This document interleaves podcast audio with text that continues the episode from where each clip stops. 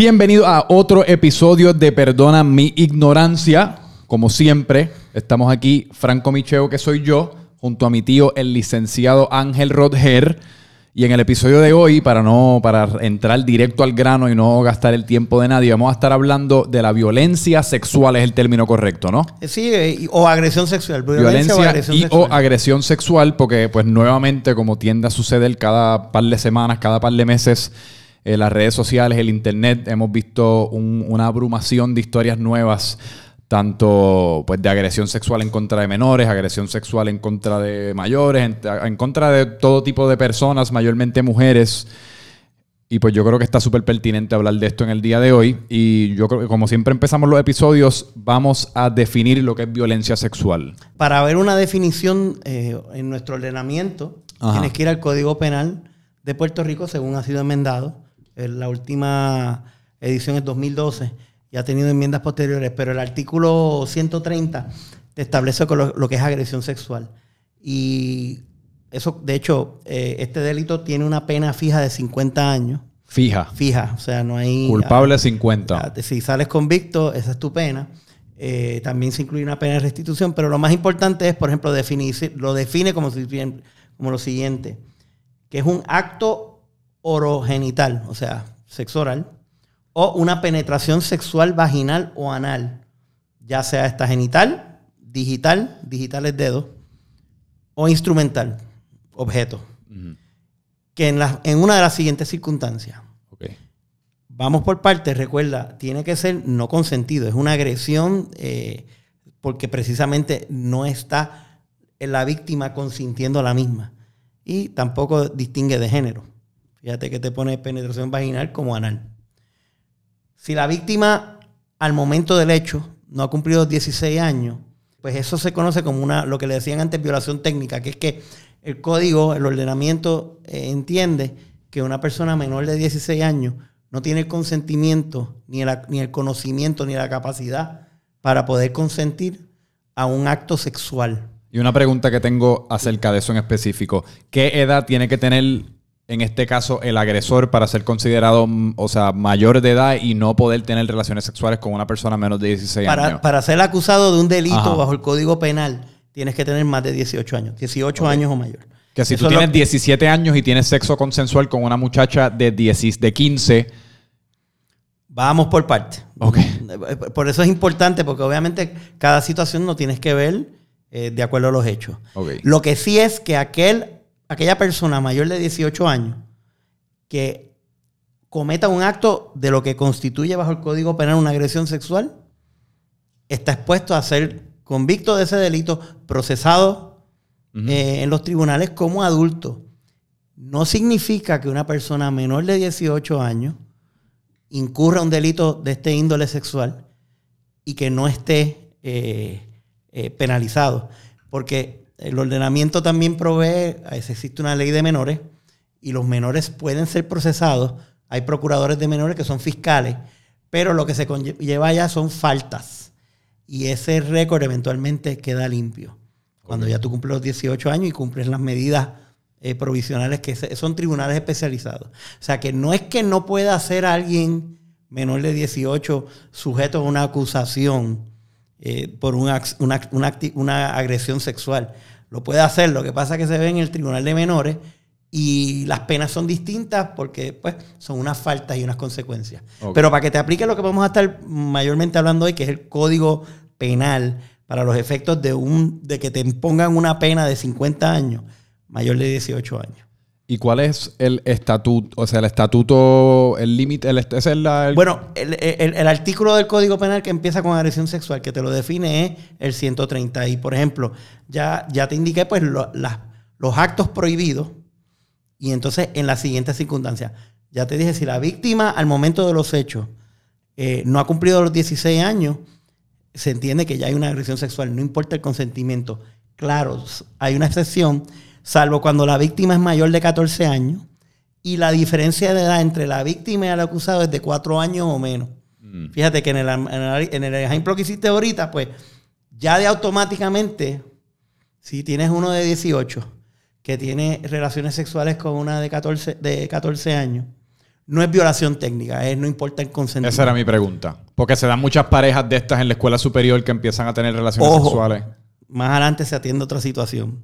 Pero lo importante es, y, obviamente le estamos dando el, enfoque inicial a estas edades, eh, pero la realidad es, mire, una agresión sexual es algo no consentido, donde el victimario, donde el agresor o agresora impone su, su su deseo de tener un, acto sexual.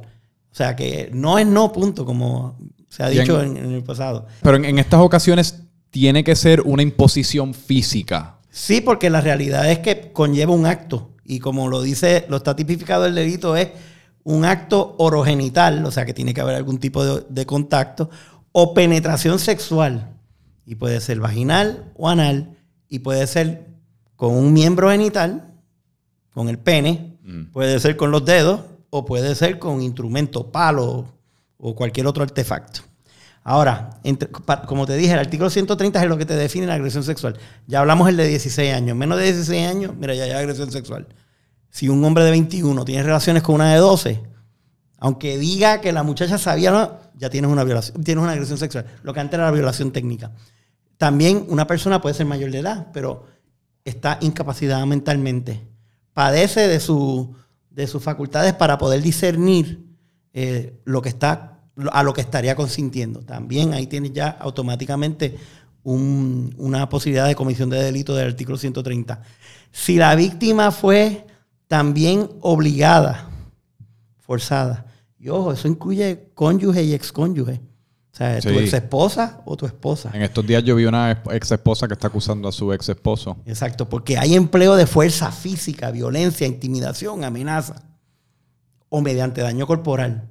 O sea, que si está compelida la víctima al acto en ese contexto, también tienes una agresión sexual. No es como antes, ah, lo que pasa es que el delito no incluye pareja. Son esposo y esposa y debe haber consentimiento en el matrimonio para todo. Es implícito. No. Eso no es así. Yo creo que es importante hacer ahora este hincapié que no lo hicimos al principio. Somos dos hombres hablando de esto. Lo más objetivo posible. Y para poder ilustrar, y lo que más a ti y a mí siempre nos ha interesado es que en este tipo de charlas podamos eh, pues ayudar a aquellos allá afuera eh, que quieran investigar más sobre el tema, que quieran orientarse, o aquellos que han sido víctimas. Nosotros, pues la idea es que puedan asesorarse, como lo vamos a cubrir más tarde, porque hay agencias eh, que ayudan mucho en esto y información muy fácil para obtener para poder ilustrarse y orientarse y poder atender esto que es un asunto para mí es uno de los crímenes más viles. Sí. porque esto es la imposición a El más vil. para mí sí. O sea, porque también conlleva unas emociones, hay familias envueltas. ¿Sabes? Una violación a una hija, una agresión sexual a un niño o a una niña, eh, cala hondo en cualquier padre o madre y cualquier tío y cualquier esposo y cualquier, o sea, es yo, lo, yo, lo, comparo en ocasiones con asesinato porque en, muchos sentidos cuando una persona viola a otra hasta cierto punto está asesinando quién esa persona fue. Porque esa persona ya después de haber pasado por un acto como ese y que se viole su privacidad de esa manera, casi como deja de ser quien uno conocía que era y, ya se convierte en una persona pues, pues que tiene que vivir con eso el resto de su vida. Y lamentablemente tienes que añadirle, ¿verdad? Eh, prejuicios de la sociedad por, por años. Ah, es que estaba vestida eh, de una forma, se lo buscó. ¿Qué hacía caminando de noche? A esa hora de la noche. ¿Por qué lo invitó a la casa a darse un trago después de estar toda la noche con él? O sea, siempre, lamentablemente, son eh, prejuicios culturales equivocados. No, y en muchas ocasiones que me, me lleva a la pregunta que te quería hacer, en muchas ocasiones ponle que uno se puede estar grajeando o actually como bailando o saliendo con una persona. Perreando. Perreando. pero tú quizás quieres que el acto sexual se detenga ahí, tú no quieres llevarlo al próximo nivel y, se da el caso que la violación comienza como un acto consensual de un beso, pero simplemente quizás la otra persona o se sobreemociona o se pone agresiva. Y pues la pregunta que yo te quería hacer en relación a eso es, porque también hemos leído en, mucho, en muchos de los relatos de víctimas de, de violencia sexual, que cuentan como en el momento que están pasando por eso hasta cierto punto como que se paralizan. Sí. Y no necesariamente pueden como verbalizar nada, se quedan ahí como pues frías o fríos y no, y no saben qué hacer. Y pues esto se define como un acto sexual sin consentimiento, pero es necesario que la, persona verbalmente exprese el hecho de que no está consintiendo o cómo uno define esa falta de consentimiento. eso está sujeto obviamente a lo que se, se presente en prueba en, ante el tribunal y lo que el jugador de hecho, ya sea el juez o el jurado, entienda. Porque comentarios, pero el hecho de que no lo tienes que verbalizar, no es no, puede ser un empujón. Esos son elementos que uno, si estás el fiscal tratando de establecer que no hubo consentimiento y fue violencia, intimidación. Porque yo nada más puedo, por ejemplo, sacar una pistola y decirle a la, a, la, persona, a la mujer, eh, eh, desnúdate y te quiero ver ahí al frente. Fíjate que qué oportunidad va a tener que si me ve yo intimidándola con una pistola. Sí. O sea, pero, pero no tiene que haber un, o sea, no es no, no importa cómo lo exprese, ya sea empujando, ya sea verbal, ya sea corriendo. O sea, la agresión sexual lo que busca es, entre otros elementos, porque como te dije, estamos hablando ahora exclusivamente el crudo, ¿no? El de, el de violencia, el de fuerza, el de, el de imposición eh, sobre la víctima. Porque ¿cuál, otro, cuál es otro hay, hay? hay, también agresión sexual, si, y lo por ver el artículo 130 del Código Penal, si a la víctima se le ha anulado o disminuido sustancialmente sin su conocimiento o sin su, o sin su consentimiento. su capacidad de consentir a través de pues, alcohol, medios hipnóticos, narcóticos, deprimentes, estimulantes o sustantes o medios similares. Mm. Eh, eh, si uso lo que le dicen los... Los roofies. exacto, y los roofies o date, eh, date rape drugs, para alterar el consentimiento, para que la persona pues simple y sencillamente ni siquiera pueda expresar no o pueda dar un empujón. Sí. Eh, y si yo, pues voluntariamente soy el que quizás consumo un poquito de más, de, alcohol de más, o pues me meto en una pastilla de esto, lo que fuese, estoy claramente eh, impaired, como le dicen, y en este estado loco, pues tomo la decisión, o si pienso que tomo la decisión de, de en llevar a cabo un acto sexual con alguna persona y después al otro día pues no estaba en mis cabales y realizó que quizás pues no era lo que quería hacer. ¿Qué, qué ocurre en, ese, en esa situación? Bueno, es que obviamente depende si la persona con la cual tú compartiste entendía que había o no un consentimiento. Obviamente es un riesgo. Por eso es algo importante también que el pari es bueno y el pari es chulo, pero muchas cosas pueden pasar. Eh, precisamente si todo es al garete y y al final del día, eh, y esto no es para minimizar las acusaciones, pero si esa otra persona con quien tú compartiste entiende que no fue algo consentido, sí te expones a una acusación. Eh, una cosa que quería volver, y no es para desviar las preguntas que tiene, porque ahorita hablé de, ¿verdad? del prejuicio social. Ah, la culpa es de ella porque estaba vestida así. Eh, oye, también está la víctima. Y eso pues hay eh, profesionales de la salud eh, mental y también de, y de otra índole, de experiencia, eh, que indican que pues la víctima se siente culpable. Que fue, que, lo primero que piensa es, ah, esto me pasó porque yo lo busqué. Sí. Entonces, yo, yo, pues, una de las cosas que yo he, he visto, que eso es la dificultad que tienen víctimas de delitos sexuales, porque entienden que primero le exponen a un ataque a la reputación, a rápido decir, es que mira, esa es la que siempre bailaba o él, eh, vamos a siempre utilizar la fémina porque lamentablemente, estadísticamente hablando, ese, eh, eh, es la persona a quien, a quien más ha sido una víctima en este tipo de cosas, de esta conducta prohibida. pero pues, ah, es que yo estaba bailando y me puse a bailar encima de la barra, o estaba con la minifalda perreando, o me puse a perrear con aquel que yo no conocí. Entonces, ay, ¿qué dirán? O sea, pero eh, lo que yo creo que ha, que ha, pasado en, los últimos años, con esto del Me Too Movement y también de ilustración de que, mira, no, enough is enough, no es no. Y eso ha podido, podido a, a que las víctimas puedan salir y contar lo que le ha pasado. Sí. Ahora, como todo en la vida hay, ¿verdad? Hay siempre dos versiones a la, o sea, hay dos caras a la moneda, hay dos versiones. La verdad está, yo siempre digo, somewhere in between. En el medio. Porque no son casos claros. Ya dijiste uno, mira, te pusiste de ejemplo que estabas pariciando con una muchacha que, pues mira, te gustó. Pudo haber empezado con un beso y al otro día los dos se levantan. y ella dice, mira, yo no consentía esto. Entonces, lo primero que tú dices, espérate, no, lo consentimos. Pues ahí hay elementos de que te puede crear una, situación eh, de que, pero, ojo, eh, también hay, hay eh, evidencia científica. Y, por ejemplo, pues cuando hay algún tipo de acto de agresión, eso es una de las cosas que primero se, le, se, le, orienta a la víctima y es que vaya a un, a un dispensario, a un, a un, doctor, un médico, para entonces hacer pruebas en el momento que permiten ya tener las cuestiones de ADN, eh, poder verificar eh, si hay laceraciones, que eso conlleva también que penetración forzada, eh, entre otras cosas. O sea que, que hay un elemento, una serie de circunstancias que pueden aclarar lo que hay.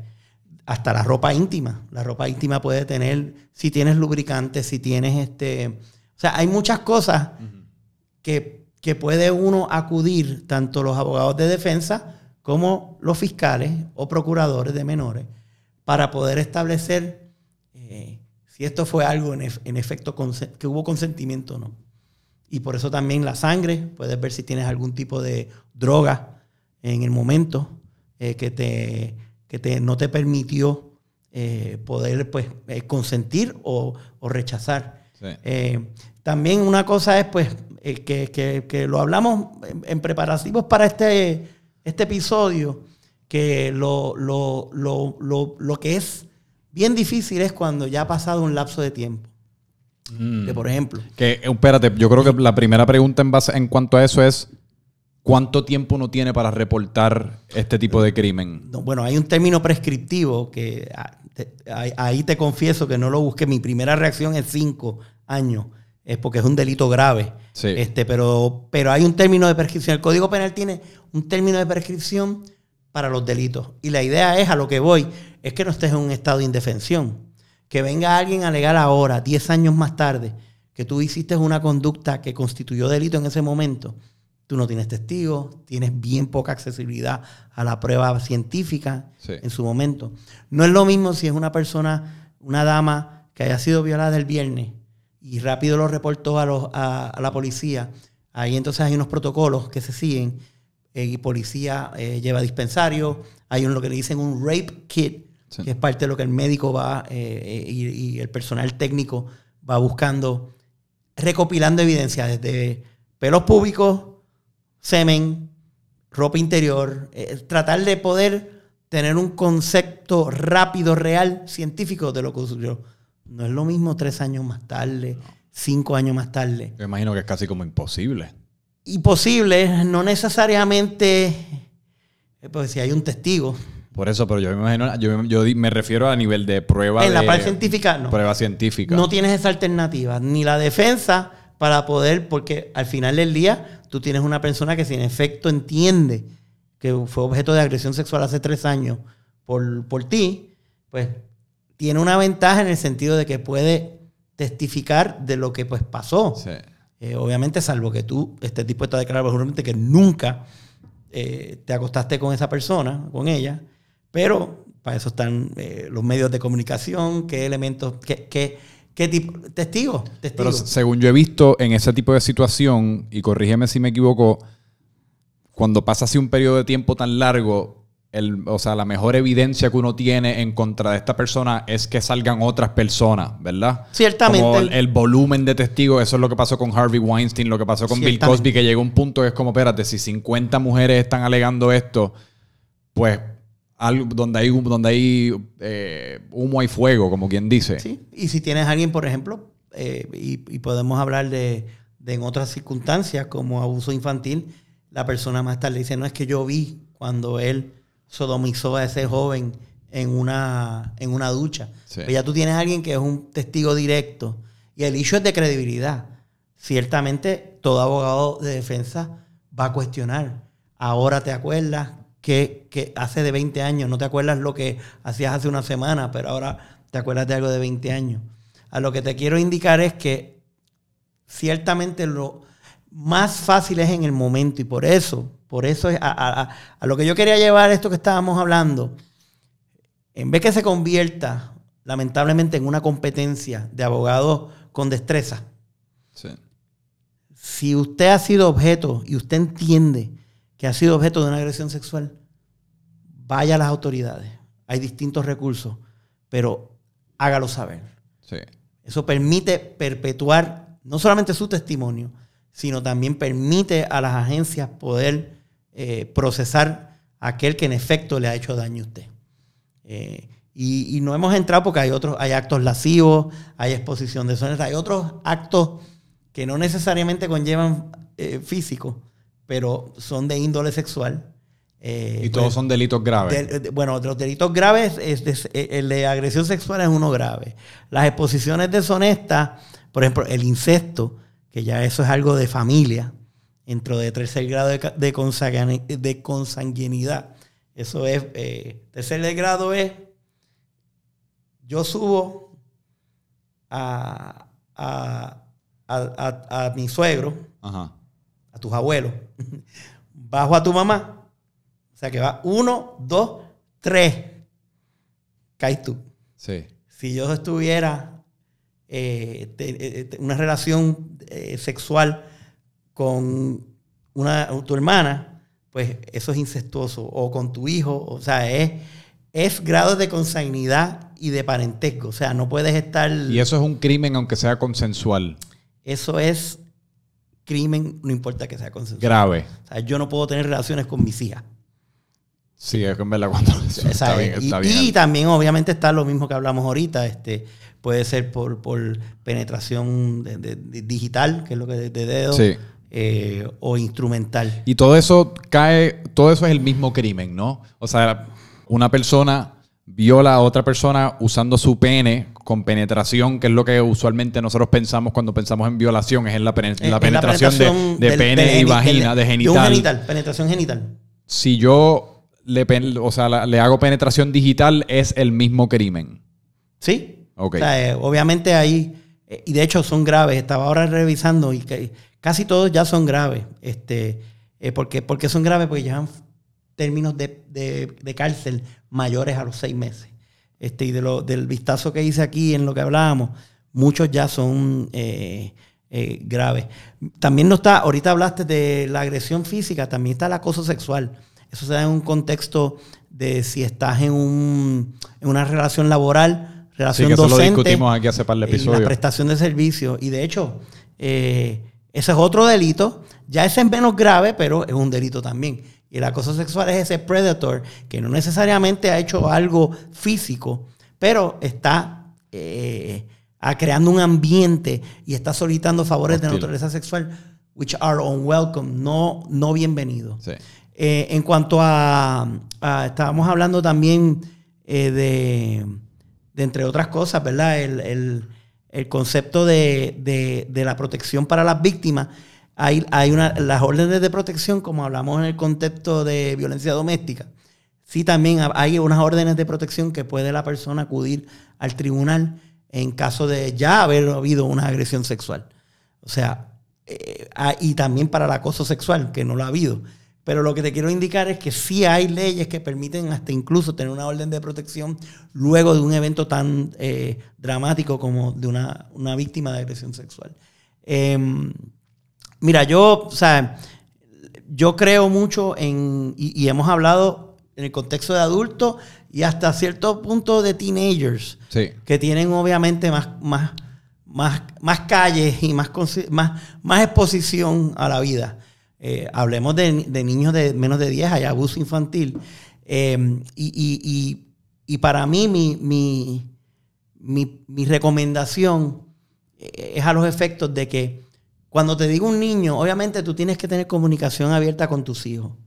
Eh, no es que tienes que indicarle lo que es el acto sexual. Eso tú lo discutes con tus hijos en el momento apropiado. Pero cuando tú tienes ya menores, 3, 4, 5, 6, 8, 9, 10 años, donde tú puedes indicarle, mira, tú tienes tus partes íntimas y nadie te las puede tocar. Si alguien te toca esa parte íntima, tú te puedes quejar. Te puedes quejar a la maestra, te puedes quejar a papá, te puedes quejar a abuelo. La idea es que sepan que eso es, una propiedad, es, es, una parte íntima y no está sujeta a ser tocada por ser tocada. Lo otro es si hay alguna conducta anormal, que así lo digan. Y lo otro es a los padres tampoco no no lo rechaces, al contrario. Hay, hay personas, hay técnicos especiales en el Departamento de la Familia, en las fiscalías también, en las ramas judiciales, en los centros judiciales. Hay un centro de ayuda, de ayuda a víctimas a violación, pero eso también incluye eh, agresiones sexuales ¿no? y, de abuso infantil, eh, que permite tener expertos psicólogos que pueden sentarse con ese menor, con ese niño y buscar información. Eh, hay que evitarlo porque la realidad es que personas, está probado, personas que han sido víctimas de agresiones sexuales temprano en su niñez. Van a ser agresores. Van a ser agresores. es clásico. O eh, suicidio, personas que van a tener una propensidad a, tener una vida miserable que puede terminar en peores cosas eh, y, una, una, sociedad más enferma. Y una pregunta en relación a todo esto que estabas mencionando en respecto a los padres. ¿Qué responsabilidad, si alguna, tiene un padre? O sea, si está exponiendo a un hijo desde temprana edad, ponle a tienes pornografía puesta en la televisión de la sala, o ese hijo te está viendo quizás golpeando o agrediendo tú sexualmente a tu esposa y lo estás haciendo frente a un hijo. Y ese hijo nace viendo eso como el comportamiento que él interpreta y ve como común. Y después ese hijo se convierte quizás a temprana edad, a los 15, 16 años, en un agresor. ¿Qué responsabilidad tienen los padres en una situación como esa, si alguna? Bueno, para efectos penales depende si se enmarca dentro de uno de los delitos. Entiéndase, porque agresión sexual no solamente es aquel que la, la procura y la impone, sino aquel que lo permite también. Por ejemplo, si tú tienes un padre que lo permite y, sabiendo. Es un accesorio. y tiene, de hecho, tiene una, una pena fija de 25 años. Si tú permites hacer eso. Si tú permites que el vecino tenga, eh, agreda sexualmente a un hijo a un menor, a tu esposa, a, una persona de 80 años, a una mujer de 80 años. Y corrígeme si me equivoco, pero permitir puede ser algo tan sencillo como saber, saberlo, enterarte y no reportarlo. Exacto. Eso es permitirlo. Definitivamente. No es que tú necesariamente... Y si yo, fuera fiscal, lo radico, olvídate. No es que necesariamente tú le facilitaste el proceso, pero meramente tú te enteraste después y no hiciste nada al respecto. No hiciste nada al respecto y por lo tanto cuando veas a esa persona entrar a tu casa, mira, Chencho, bienvenido Qué bueno verte. Accesorio. De hecho, de eso ha habido muchos casos en los últimos años donde has tenido eh, madres y padres que han permitido que tíos abusen sexualmente de un de una menor sí. o también de una, puede ser como te dije, 18, 19, 21 años, una mujer. Sí, eso es clásico y le Puede ser una persona de 30, 40 años, puede ser una persona con incapacidades mentales, eh, una persona que tenga un grado de, de, incapacidad que no permita, porque volvemos a lo que te dije desde el comienzo de nuestra discusión es que no haya consentimiento. Eh, y ahorita hablamos, por ejemplo, la gran mayoría de los delitos sexuales son graves, eh, pues, pero hay otros, por ejemplo, posición obscena es, un menos grave. Posición obscena es pues el flasher o uno que se esté masturbando en la playa. Pues esos son posiciones que se da mucho más de lo que uno cree también. También. Eh, pero tiene, mira, posiblemente ese también, ese individuo fue objeto de algún tipo de agresión sexual. No es que estoy condonando lo que hizo, pero eh, eh, eh, lamentablemente el, concepto de que una persona, de que hay un, pervert, ¿no? que hay un, hay un individuo insaciable sexualmente, si buscan posiblemente van a tal que fue víctima. Bueno, y si por ejemplo, y si uno, como le gusta hacer a muchos por ahí, si uno está teniendo relaciones sexuales en un carro estacionado en un parking público y otra persona te ve, Exposiciones obscenas. Exposiciones. Digo, el, policía te puede erradicar una exposición obscena. Eh, también, por ejemplo, pues, prostitución es un delito menos grave. Hay prostitución en Puerto Rico, la va a seguir habiendo, es la profesión más vieja. ¿Y qué pasa? Una curiosidad, y esto pues son ejemplos un poco más específicos, pero si por ejemplo, si alguien con alguna enfermedad de estas que son transmitidas sexualmente viola a alguien y le pega la enfermedad y después esa persona o fallece o cae en cinta con un hijo que después contrae esa misma enfermedad? ¿Qué pasa en esas circunstancias? Fíjate, ahora que me dijiste eso, para ese análisis de si la persona eh, contagió con una enfermedad eh, venérea a la víctima y tuvo consecuencias hasta, por ejemplo, un, SIDA que terminó la persona falleciendo. Eh, en el contexto del Código Penal no, no creo, no recuerdo haber visto una disposición a ese efecto. El Código Penal tiene un, tiene un principio básico de legalidad, que es que la conducta tiene que estar tipificada.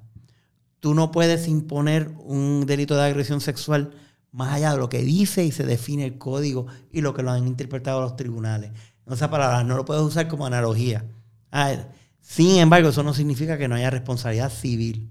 Okay. Todo acto criminal, todo acto penal puede tener consecuencias de un acto civil bajo el artículo 1802 del Código de, Civil de Puerto Rico, que es la indemnización por daño, la responsabilidad de torts extrajudicial.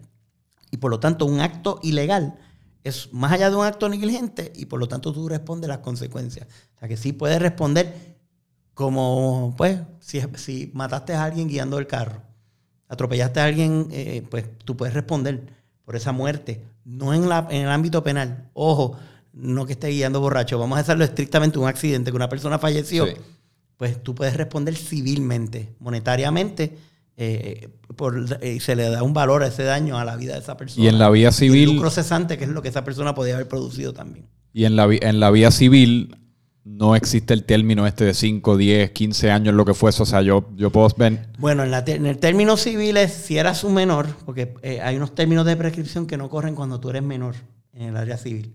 Y es, por ejemplo, una vez cumples 21 años, que 21 años es, es la edad, la mayoría de edad en el Código Civil. Ok. El Código Penal ya te dije que son 18. En el Código Civil, por lo general, es 21. Y tienes entonces un año para erradicar la acción de daño, desde que tú cumpliste 21. No importa que eso haya pasado cuando tenías 10 años, 12 años, 8 años, 2 años. Tienes un año desde que tú cumples 21 años para, radicar la demanda. Y no la puedes radicar antes. Se puede, pero tiene que ser con, tu, con la persona que tiene tu custodia. Tu custodia y tu patria potestad. Tu padre, tu madre. O sea, lo puede llevar. Ok. o sea, en teoría, por ejemplo, tú, si te caíste y estabas en un centro comercial cuando eras chiquito y te cayó una plataforma y tuviste daño, eh, si tus papás no llevan los daños que tus papás sufrieron, angustias mentales de verte, esos prescriben al año desde que ocurrió el, accidente. Pero el, el, menor tiene un año hasta después de los 21 años para demandar. Sí, porque eso es interesante. En también en la vía civil, uno hasta cierto punto no tiene necesariamente tiene que ser la víctima directamente la que puede perseguir un, o sea, un caso civil en contra de un agresor en este caso, ¿verdad? Un padre puede pedir, o sea, reparaciones a cambio de sus daños emocionales. Y los de tu hijo. Mm. Entonces el menor, el nombre del menor se pone en iniciales y se lleva el caso en los tribunales y se pasa a prueba, etcétera. Y volviendo a, para ir terminando también, volviendo a lo del Me Too Movement y eso que lo mencionaste ahorita, sí. porque todo esto ha sido hasta cierto punto, o sea, toda esta awareness y, todas estas historias que estamos escuchando y ahora somos, o sea, y ahora somos como, estamos mucho más conscientes de la, de la, de la cantidad de veces que esto ocurre. Es producto del Internet. Y muchas las leemos en Twitter, las leemos en blog posts, las leemos en artículos de ciertas publicaciones eh, digitales. Esas publicaciones, esos tweets, esos blog posts, lo que fuese, eso ya de por sí es una acusación que la corte o quien fuese ya tiene que entonces empezar a investigar eso? Mira, no porque tienes que acudir eh, para efectos de activar el, aparato del sistema penal eh, de procesamiento criminal. Tienes que, tienes que ir, a, los tienes que ir a, las autoridades, a la policía, al, mismo centro judicial, al, tribunal y radicar una querella, eh, una denuncia. no por el mero hecho de lo que salga. Lamentablemente con esto de social media y el Me Too Movement también se ha prestado a poder, volvemos a lo mismo, tú pones algo ahí. Hay otras leyes, difamación, libelo, que protegen si en efecto es algo falso. Pero la realidad es que no se puede seguir juzgando por lo que tú ves en Facebook, Twitter o, Instagram o lo que sea. Eh, o sea, esto al final del día eh, tienes que verlo ante un jugador de hechos, ya sea un juez, porque te fuiste por eh, caso ante el tribunal, o por un jurado. Eh, eso sí, como te dije, no es que estoy en contra del Me Too Movement. Yo creo que ha permitido que personas hayan salido a aceptar que pueden entonces lidiar con aquel prejuicio que inicialmente los, los cohibía para salir y decir, mira, yo fui víctima. Eh, tan reciente como, como hasta hay actores eh, con esto de, Weinstein. Hay actores que han dicho, mira, mano, el tipo también a mí eh, y son fully grown men y, atletas y todo lo demás. Eh, pero, esa parte ayuda, pero también puede permitir a, que se vaya a otro extremo del abuso. Y precisamente por eso, eh, vuelvo y te repito, mientras más contemporáneo es a los eventos, pues es un poco más fácil esclarecer y que esté la verdad. y obviamente, ¿sabes? no lo quiero menoscabar, porque es que no es fácil. Porque eh, eh, lo primero que piensa ah, fue por culpa mía. De hecho, yo eh, no tuve oportunidad de, y, le voy a pedir perdón a, mi amigo, pero es que cuando hablo contigo, yo creo que esto es algo que también debemos de compartir. Yo les solicito a la gente que, que si quieren leer cómo es un proceso de análisis de una persona que fue date raped, ¿sabes? Eh, vean en el, en el Harvard Crimson, hay un artículo de una joven talentosa, excelente eh, joven, eh, que, esto fue posteado a nivel nacional y su, el título de su artículo se llama Here's How I Was Raped. esto es de octubre de 9 del 2015, donde ella, en el periódico de su universidad, relata cómo en el 2013, en una noche como lo empieza, on a chilly night in 2013, ella salió para una actividad invitada por un otro atleta, ella era atleta también, eh, otro atleta a quien ella eh, tenía un interés genuino para tú tener una relación con otra persona. Y lamentablemente, eh, con alcohol, se llevó a una noche que terminó ella con ropa que no era de ella, con unos recuerdos dramáticos de lo que pues, vivió esa noche mientras fue agredida sexualmente porque hubo penetración vaginal. Ella no se acuerda de más nada excepto levantarse el otro día. Eh, y podrán ver ahí lo que pasó, porque ella no radicó cargos criminales. La universidad también tenía un asunto administrativo, porque eso activa otros protocolos, como hemos hablado antes de de los protocolos que, patronos y, centros docentes tienen que activar. Eh, voy a reservarme el nombre para no decir el nombre de ella, pero sí pueden buscar el Harvard Crimson. Podemos poner el enlace en la descripción del. Sí, en Here's How I Was Raped. Y ahí te da una historia y yo sugiero, yo le pedí a mis hijas que lo leyeran. Eh, y, y, como le dije a la familia, pues yo conozco personalmente y posiblemente muchos de los que vengan te van a conocer la persona, que yo creo que es lo más titánico y heroico que yo he visto de una persona porque se la jugó fría contra, pues, ¿quién tú crees que va a Harvard? A Harvard no todo el mundo que va en Harvard es. Es alguien de poca influencia. Eh, lo hizo, salió bien. Hoy en día sigue siendo exitosa y, yo pues eh, le pido disculpas a, su familia por no haberle indicado que íbamos a hablar de esto, sin embargo es algo público. Y pues solamente le digo a la gente que miren eso y eso te da una idea de por qué yo creo que el Me Too Movement, porque todo esto es antes de Me Too, lo que este, hizo esta muchacha, pero el Me Too ha ayudado más todavía. Sí. Así que... No, y por eso también pone a uno en una posición de que después de escuchar y leer historias como esas, la realidad del caso es que uno no puede cuestionarle a ninguna de estas víctimas el medio que escoge para, publicar su historia, la manera que escoge hacerlo. O sea, eso es algo al fin y al cabo como tan personal y, acaba siendo una historia como tan trágica y tan traumática para, para esa persona que pues yo creo que ante una historia, ante una historia como, y muchas como las que, muchas que de las que escuchamos, hay que darle hasta cierto punto el beneficio de la duda. Ciertamente. Por eso dije, oye, si alguien viene con un comentario, ya sea tu hijo, sobrino, primo, mira, puede ser tu mayor de edad. Sí. No, no lo descarte, investiguen. Eh, no, ni brinques como hace mucha gente automáticamente a la conclusión de, ah, pero dame más detalles, o pero no estés acusando a esa persona así como a lo loco. ¿y, por pero... ¿Y por qué lo estás poniendo en Twitter y no lo has puesto en ningún lado antes? ¿Y por qué no te quejaste antes? Exacto. ¿sabes qué?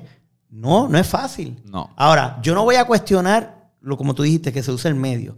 Sin embargo, también tengo que ser, ¿verdad? Eh, a favor de, de que la persona, el victimario, el alegado victimario, también tiene derecho. Porque tampoco no vas a tronchar una reputación de alguien simple y sencillamente porque lo quisiste hacer. y después si es algo falso, porque han habido acusaciones falsas. Claro, como en todo crimen. En todo, ha habido acusaciones falsas y eso conlleva también pues unas responsabilidades.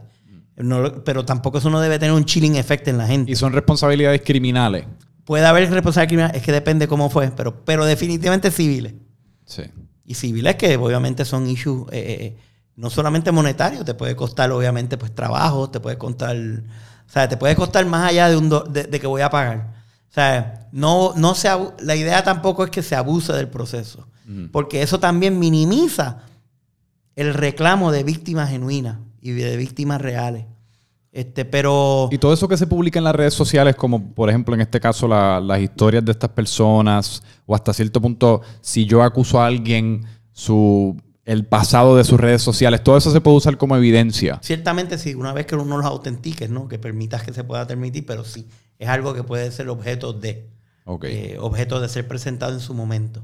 Eh, pero mira, ya te di este ejemplo. Este ejemplo, la víctima escogió dos años después del evento, escogió el periódico de su universidad para, para presentarle al mundo lo que la historia, cómo ella se sintió y cómo ella al final dijo, you know what, yo puedo más que tú. Porque he sobrevivido ¿Qué pasó con el fulano en el futuro? El tiempo, no, no, no, honestamente no sé. Y honestamente, fíjate que, aunque no le radicaron cargo, estoy seguro que la vida de ese individuo no ha sido la misma de la cual él... Y es lo menos que se merece, en realidad. y te digo, fíjate en el contexto que fue. No es el... Porque uno siempre piensa, ah, la violación, la, cruda, la, la, la de un tipo que se impone eh, se meten en la casa, te asaltan, ah, pues te voy a, te voy a violar. No, esa es la cruda, esa ciertamente tampoco. esa, no, yo te estoy hablando en el contexto de un contexto social. Eh, yo te invito y la noche termina en algo que no, definitivamente. Y no hablemos, el otro fue el de, el de Stanford, el que lo hablamos el lo otro día. Lo encontraron detrás de un, que unos, zafacón de ciclistas en un alley, ¿no? Eh, los ciclistas le contaron. Y lo primero que le alegó fue que él era, yo no me acuerdo si estaba en el equipo de polo pero él era un, un swimmer en, en un, un entonces, nada, lo primero que alegó, no es que era consentido. Y los dos ciclistas fueron los primeros que dieron, eh, perdóname. La tipa estaba dormida, o sea, en el piso. exacto, ella estaba en el piso y... un callejón. Eh, consentido no era, compadre. Esas son las pruebas directas. Y lo peor es que ese chamaco yo creo que sale ahora después de como seis meses libre. Yo leí algo así. Ah, hubo un issue también de sentencia ahí de esa juez de California.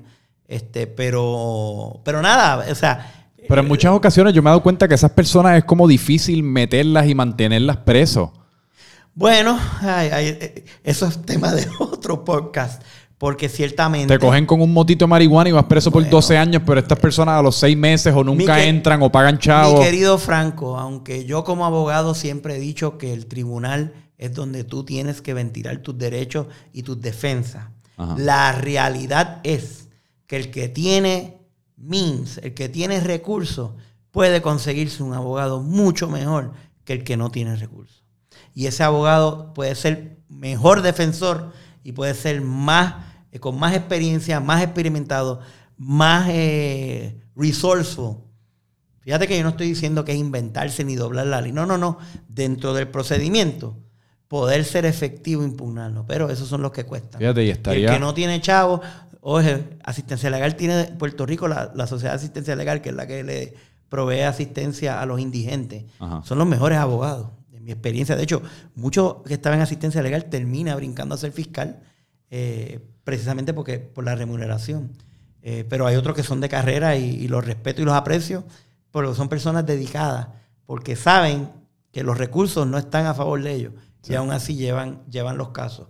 Estaría interesante y estoy medio haciendo una, una generalización a lo loco y no es necesariamente una generalización que estoy haciendo, pero me interesaría ver la data detrás de esto, o sea, a nivel de la, la, mediana de ingreso, la ah, cantidad de dinero que tienen estos agresores sexuales, porque yo me atrevería a apostar de nuevo diciendo super recklessly que es un crimen que se da más que nada en personas que, tiene, que tienen dinero. Pero... Eh, no sé, porque yo no, yo, no, yo estoy diciendo a lo loco y ahora yo, yo... Sí, yo sí creo que es un crimen que se da en un contexto familiar. Cuando digo familiar de vecinos, de barrio. donde, donde, la crianza ha sido otra. Sí. Eh, y se abusa. Ay, ¿cómo tú vas a decir eso del reverendo? ¿Cómo tú vas a decir eso de Pepe? Exacto, eso es clásico. Pepe, en la esquina, si Pepe viene aquí todos los domingos. No, del tío o, del, tío, abuelo de uno, del, del, primo. No te digo, o sea, para mí, yo antes te había comentado que estaba mirando, hay, hay unas estadísticas en policía, pero que te lo pone por región judicial. Sí. Y lo que me hecho, eh, lo pueden buscar, esa es la maravilla de Internet, yo hubiese querido tener Google. cuando yo estaba en, en, en Brown y en, San José y en, en escuela, punto. Eh, tú, tú, buscas información y está ahí. Eso de, yo vi que eran 2018, los datos de, de, delitos sexuales, agresiones sexuales. Y me, me, me, me, pareció en particular porque uno pensaría, ah, área metropolitana, San Juan, Bayamón, Carolina. Pues no, era en la isla, era en Ponce. Mi recuerdo es que vi más acusados en Ponce. Eh, pero eso es, eso, eso es un punto interesante. Yo creo que la agresión sexual honestamente se da no importa clase y no importa. Porque es un crimen humano. Es un elemento de manipular y es un elemento de, engañar y es de imponer. Y tú no tienes que tener mucho chavo para tener un bully también. Sí. Así que nada. Pues pero. Pues para, pues para eh, cerrar, es como yo estaba conversando con un amigo mío el otro día y, y pues surgió este tema. Y nos dijimos uno al otro, como, mano, en realidad, si yo mañana me entero que tú asesinaste a alguien, yo posiblemente te escriba y voy a tratar de entenderte y eventualmente quizás logre perdonarte, pero si yo me entero que tú violaste a una persona, ese es el fin de nuestra relación. Y esto, era, y esto, era, un tremendo amigo mío, o sea, uno de mis mejores amigos. Y es que la verdad es que esto es un crimen que yo no entiendo. Me parece como la cosa más horrible del, que uno le puede hacer a otro ser humano. A mí me molesta cuando lo dicen, no, lo que pasa es que son enfermos sexuales. Sí. no. Es un monstruo. es un monstruo. monstruo. Y para eso están los procedimientos. Y si en efecto, ¿verdad? Es una persona que es inimputable por que tiene una incapacidad que, pues no puede discernir. Pero ciertamente, para mí, la gran mayoría es, es para manipular, es el poder, es el... Y, o nace, como tú dijiste ahorita, de alguna experiencia que esa persona haya tenido. Sí. Tanto que fue victimizada él o ella eh, de la niñez. Y pues esa es la manera que creció pensando que uno debe tratar a otro humano. Esto es un tema sensitivo. Sí. Tema que se le puede dedicar más tiempo porque ni siquiera, obviamente, ahí hay más delitos y hay más conductas. Este, pero nada, si usted conoce de alguien, si alguien viene a donde usted con esto, no se lo descarte. Hay que tomarlo como serio. Y, y refiérelo o refiérela a los siguientes enlaces que vamos a estar poniendo en la descripción del podcast, que son muchos de los sitios que uno puede visitar o a los que uno puede acudir para reportar este tipo de crimen o buscar ayuda ilustrarse, para ilustrarse. porque te ayuda también a poder detectar si está pasando una conducta de esa índole dentro de tu núcleo familiar, en el trabajo, en tu escuela. Sí. Eh, eh, eh, lo, lo haremos así. Exacto. Y pues nada, como siempre, acabamos esto exhortándoles a que nos envíen cualquier duda o pregunta con la que se hayan quedado, sugerencias de tema, lo que fuese, pero estamos súper receptivos a todas sus sugerencias, preguntas, etcétera, etcétera. Y con esto concluye otro episodio de Perdona mi ignorancia. Yo creo que en verdad aprendimos o aprendí un montón en el día de hoy, estuvo bien bueno. Trataremos de continuar Trataremos de continuar ilustrando y yo espero que este tipo de crimen le encontremos la solución o mágicamente se deje de dar, pero ese es ese sería como mi deseo para este planeta Tierra en el 2020. Así que los vemos. Mano, gracias. Perdona mi ignorancia. Otro episodio, Franco y Ángel.